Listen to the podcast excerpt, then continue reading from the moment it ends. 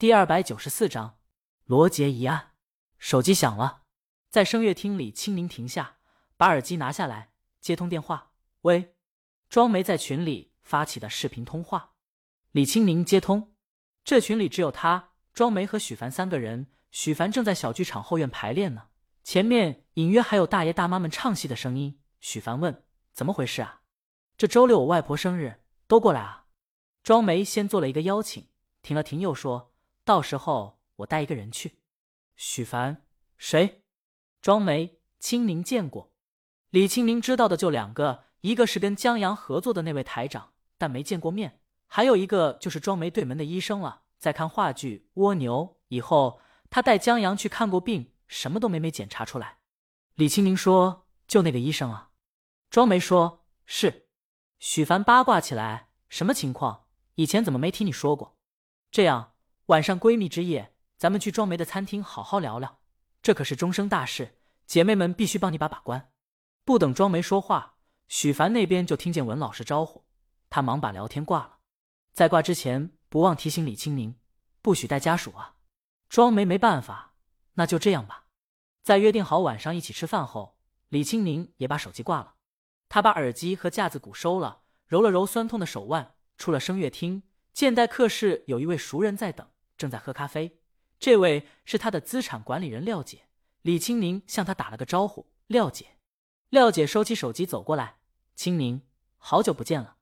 李青宁给他握了握手，等着急了吧？耽误你时间了。我也是刚到。再说你练习才是正事儿的，我的工作就是为了不让那些繁杂的事儿耽误你的工作和时间，不是吗？廖姐笑着说。李青宁请他去办公室，在推门进去前，廖姐问他。那套顶层还有增值空间，你怎么打算出掉？李青明说：“太高了，六十多层，我老公住在上面能失眠。本来是为了以后的生活准备的，谁知道嫁了个恐高的老公。就他办公室这边的沙发，以前是挨着窗户的。然后有一天，江阳午休忽然惊醒了，说他梦到楼倾斜，他躺的沙发划着撞破玻璃掉下去了。这可真的是，他不知道说什么。他们推门进去，老婆，爱你哦。”江阳正在嘚瑟，听到李清明进来了，头也不抬的比了一个心。斯泰尔斯庄园奇案这本小说，相对于阿婆别的知名推理小说，还有福尔摩斯探案集，的确是中规中矩，有大师的功力，但还没有显现出来，就是青涩。但在阿婆那个年代，这本书却是划时代的。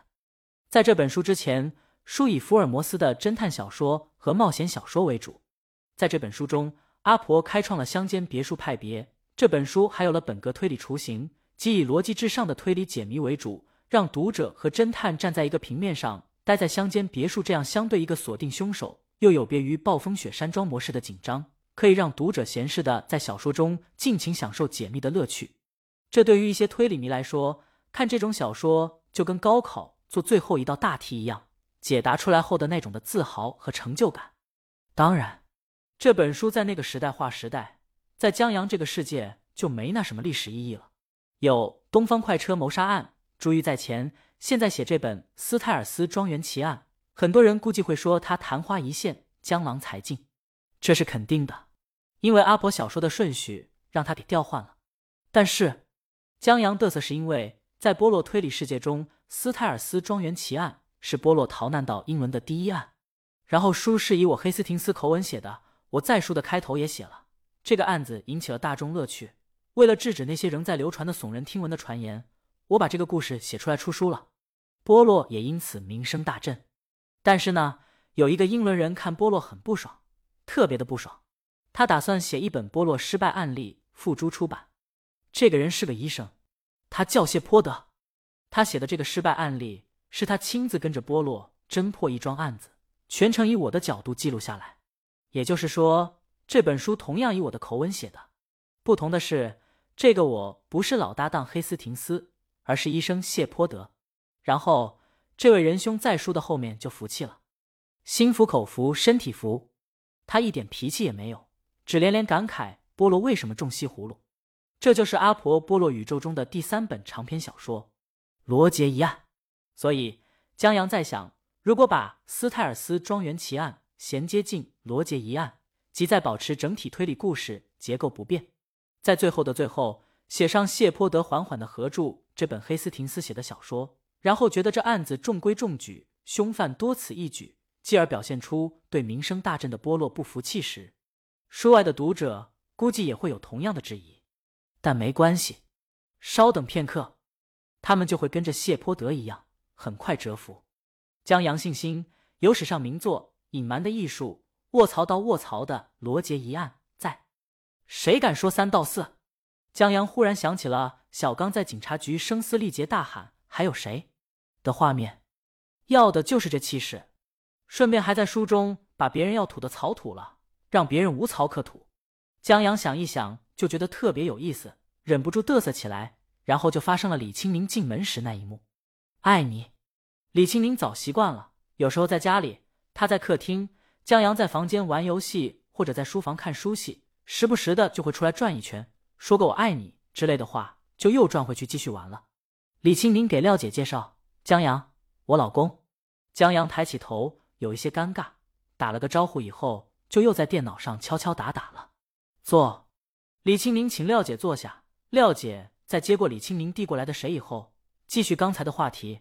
那套带私人泳池，想要的人不少。你想好了？李清明想好了。廖姐看了江阳一眼，早就听说大魔王夫妻关系好，现在亲眼见到了，传言还真没错。他就拿出来一份文件，在签了以后，他们又聊了很多。江阳没怎么听进去，他就听进去两个字：私人泳池。这可好玩多了。待那位廖姐离开以后，江阳凑过去：“什么泳池？别想了，六十多层呢。”泳池还在边缘，江阳估计狗刨一下都不敢。李清明抬起头问他：“你行吗？”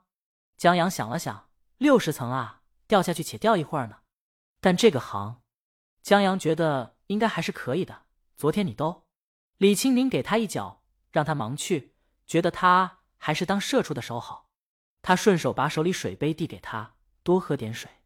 待会儿我和庄梅，我们三个去吃饭，你自己解决晚饭吧。